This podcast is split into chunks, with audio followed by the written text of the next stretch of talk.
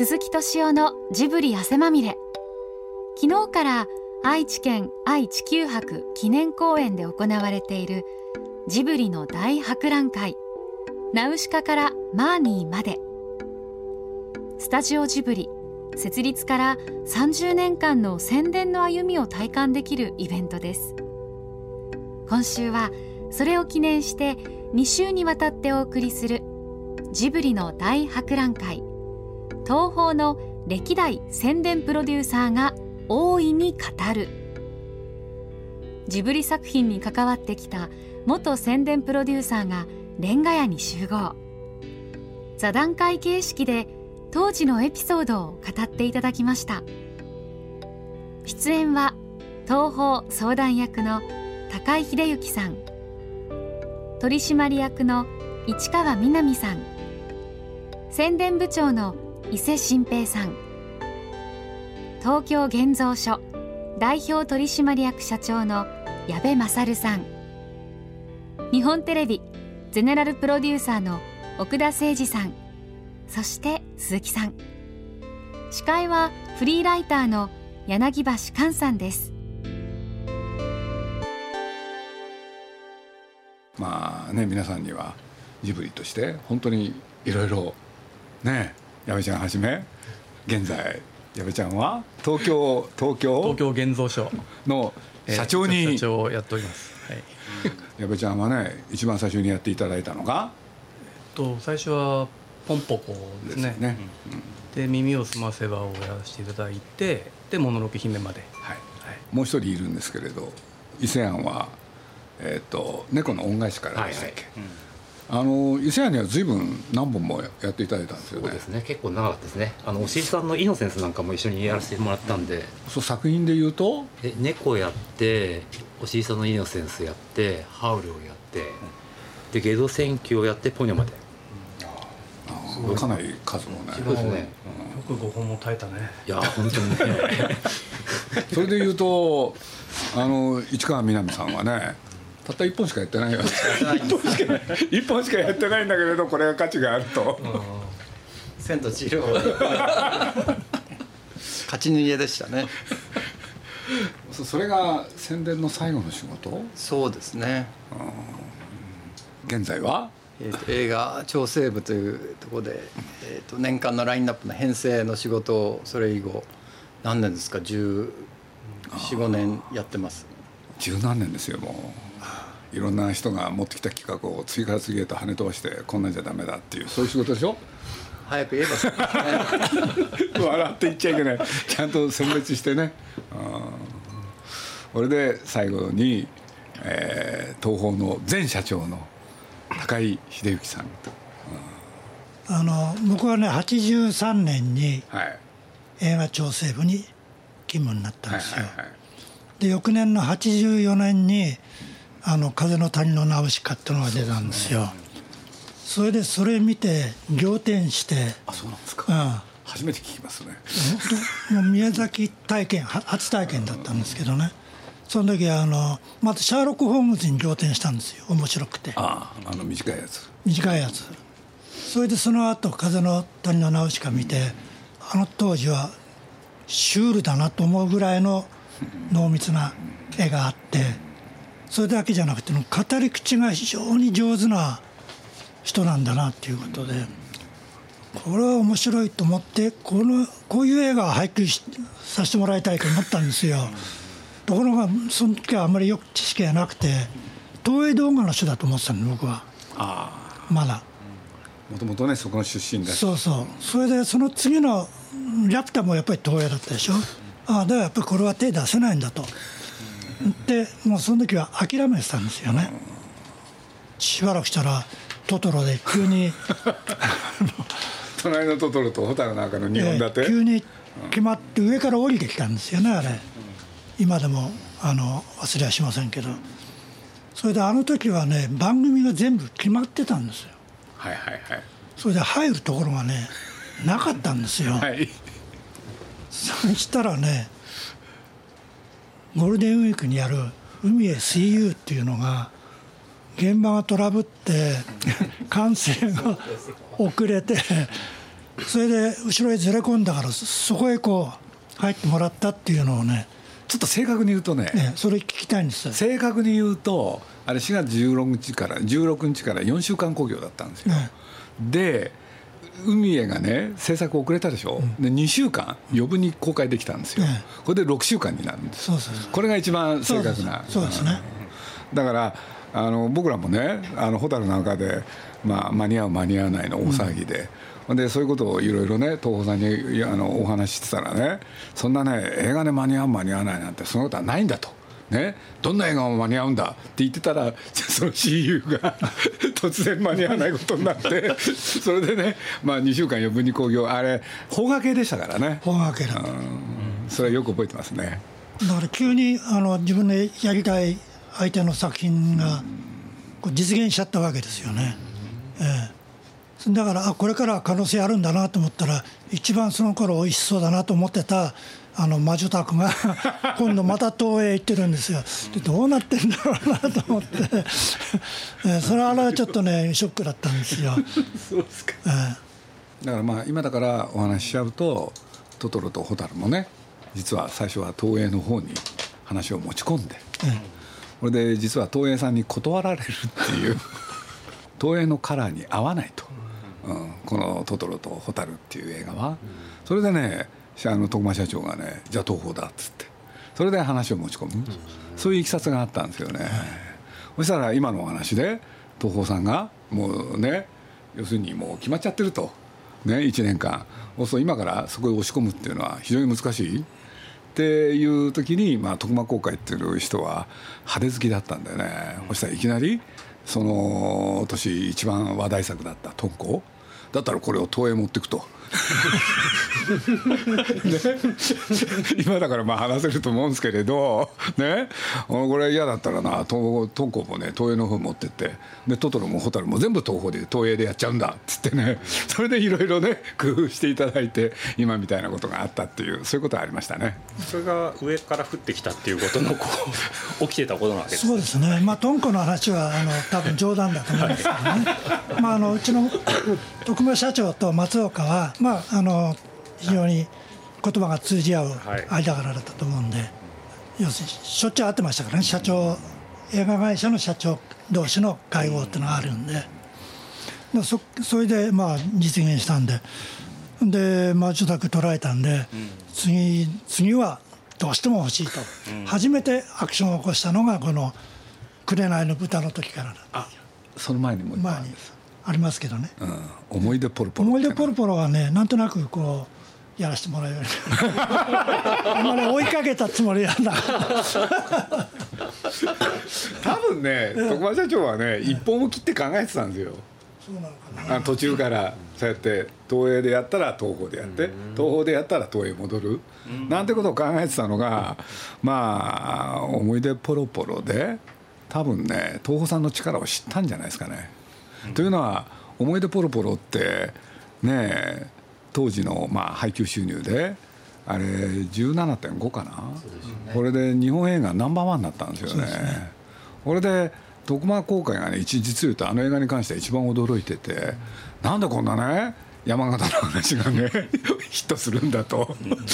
これでねいろいろねやっぱり東宝のおかげかなみたいなことをね言い出した時ですよね。それでね東宝になってっちゃうんですよ、う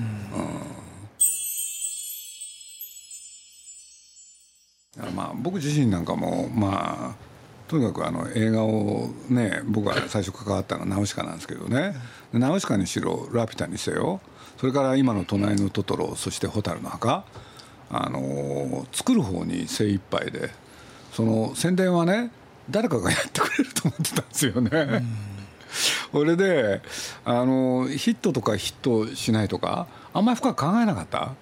うん、だからナウシカにしろラピュタにしろ、ね、そんなに今考えるとすごいね群を抜いた数字じゃないし、まあ、トトロとホタルに至ってはこれはなかなかね厳しい数字でしたよね。でもあのトトロってぬいぐるみが90年ぐらいに大ヒットするんですよ、ね。あれテレビの放映なんですよね、だからこの辺から僕ねあのジブリブランド戦略っていうのがね、あの始まりだしたと思うんですよ。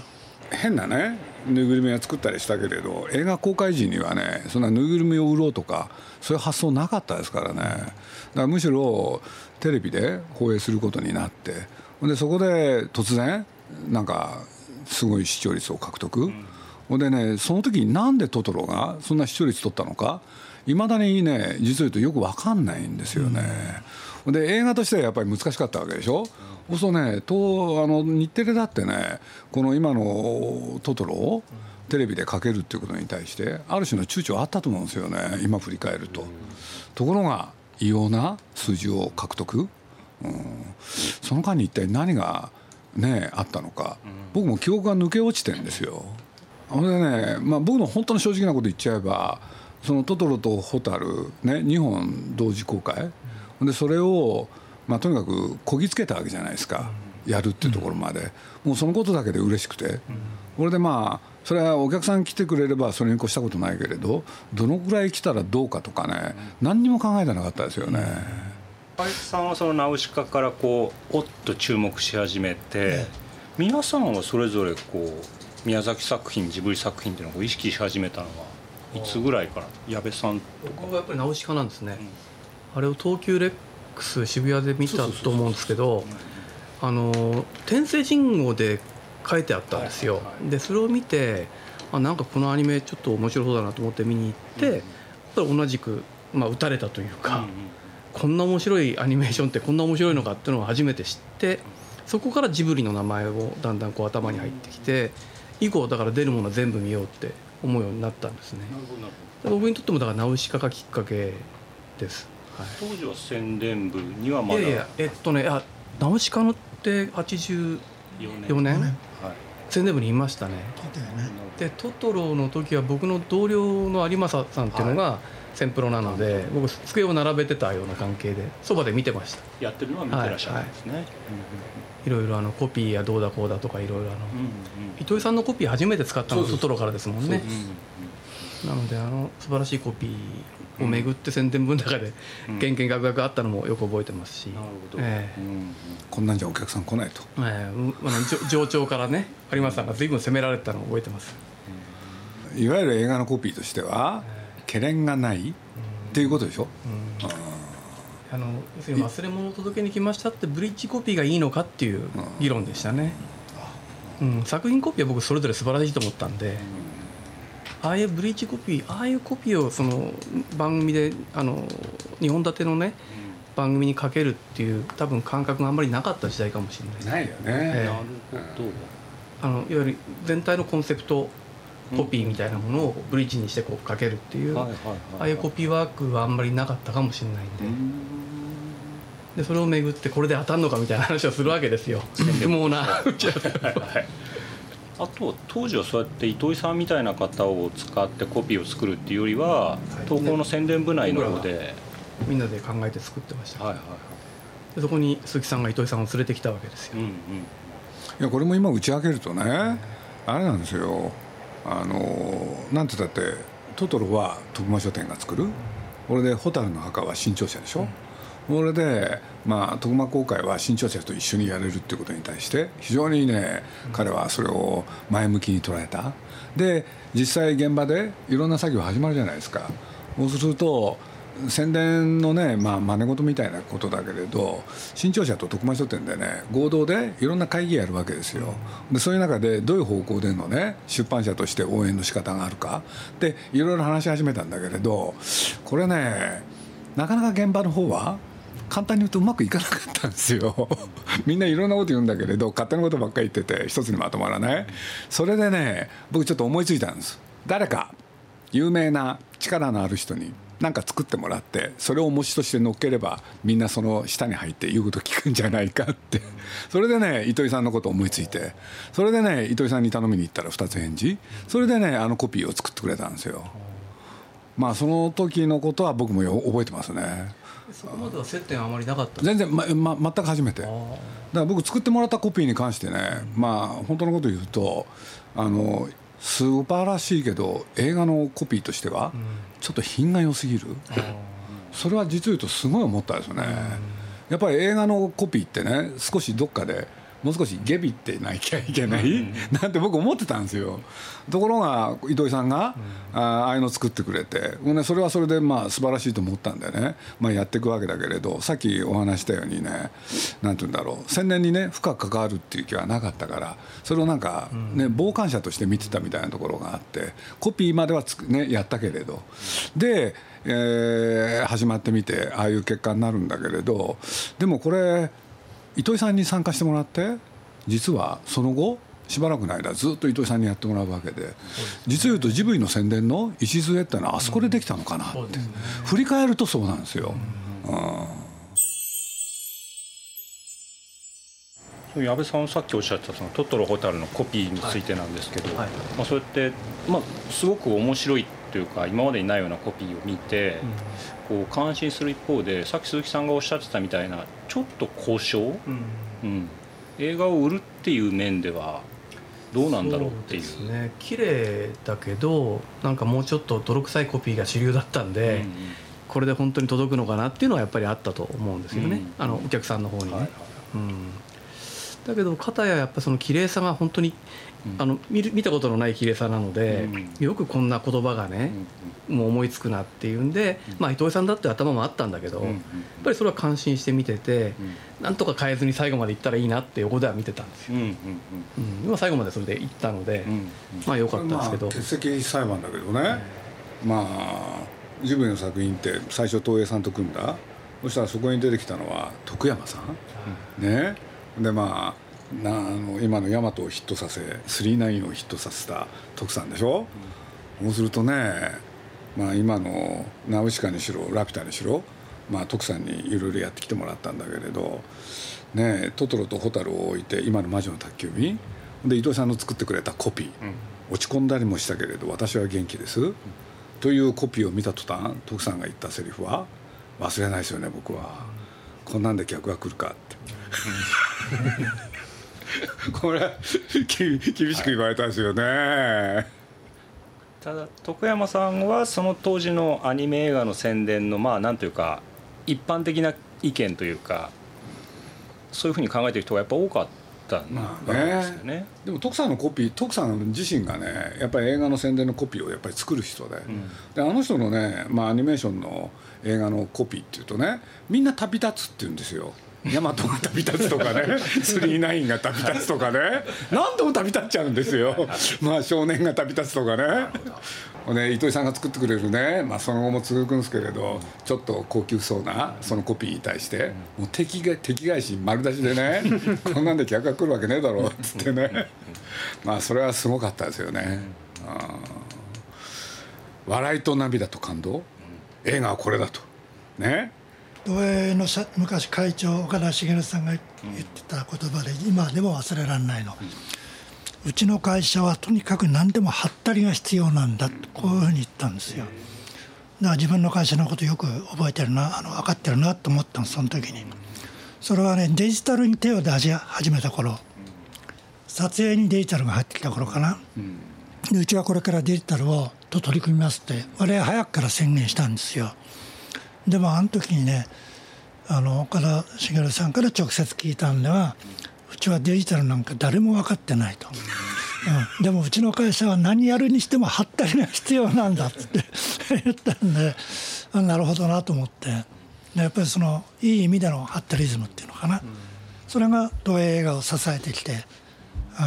それはもう僕なんかも共感しますよね。でもうちじゃできない。東方ではできないんですよね。おとなしいっていうと語弊があるけれど、うん、品が良くなきゃいけない、うん、っていうことなんですかね、うん、だからローカルの劇場の人には逆に嫌われるんですよね、うん、あ洒落すぎてると。はったりがないから東京だけはいいかもしれないけど ローカルの身になってみろっていうのはあったんですね。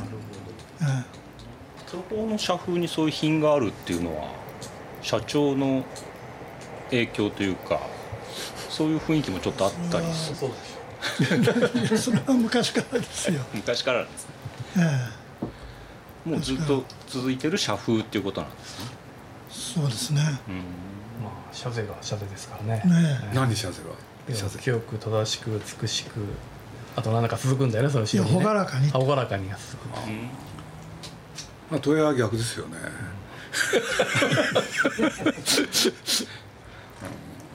まあ本来それは宝塚の宝塚歌劇の社社税だったのがそのまま引き継がれてきたんですよね。あなるほど。東宝にで僕ら学生時代はなんでこんな気恥ずかしいコピーだと学生時代は思ってたんですよね、でも最近みたいに会社が犯罪を犯して怪しくなるところが多くなってきたからこれは非常に時代を先読みしてたんだなと、なるほど。えまあこれ先ちょっと飛んじゃうけどね。それこそ矢部ちゃんと初めて付き合った時初めてっていうのかもののけ付き合った時、はい。あのーまああれは生きろっていうことでやっていくわけだけれど、そのサブの説明としてね、あのこの国はかつて森の神を殺した、これにね、矢部ちゃんが反応したんですよ、矢部ちゃんが覚えてるかどうか。神殺しって言葉だった最初ね。だから神を殺したそうなんですよね。でね矢部ちゃんのその時のね何言ったかっていうの僕いまだによく覚えてるんですよ。東宝の宣伝でね「殺す」っていう字は使ったことがないんですって。これでねこれ大変だったの、夕方のね多分ね4時とか5時ぐらいから話し始めてね終わったの朝の7時ぐらいだよね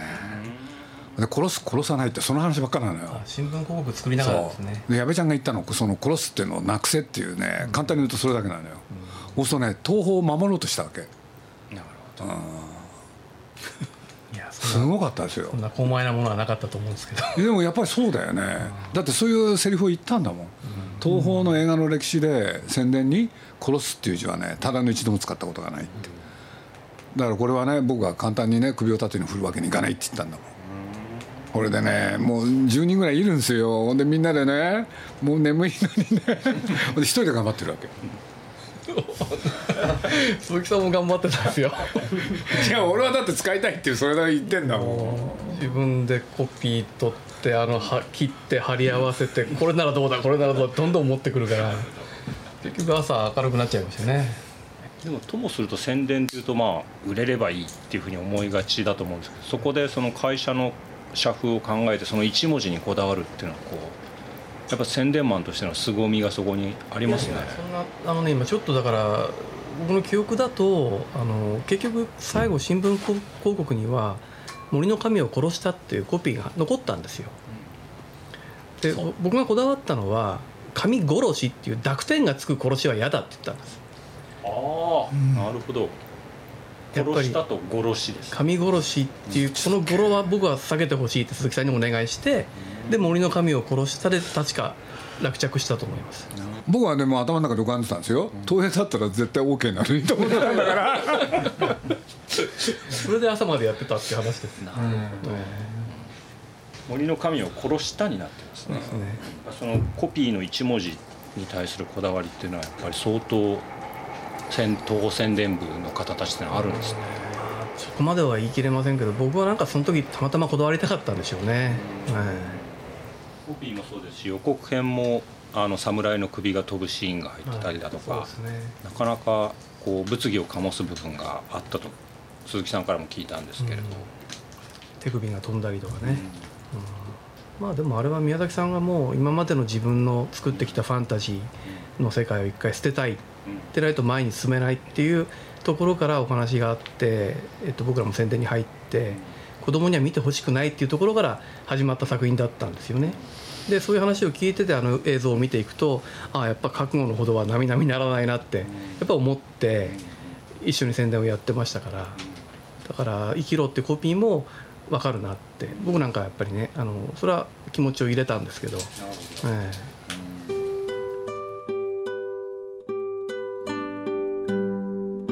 ジブリ作品に関わった歴代宣伝プロデューサーの皆さんのお話はいかがだったでしょうか。来週もこの続きをお送りします。またこの座談会は熱風9月号に特集されていますのでぜひご覧ください。またジブリの大博覧会ナウシカからマーニーまでは11月8日まで愛知県愛・地球博記念公園で行われていますのでお時間のある方はぜひ足を運んでみてください。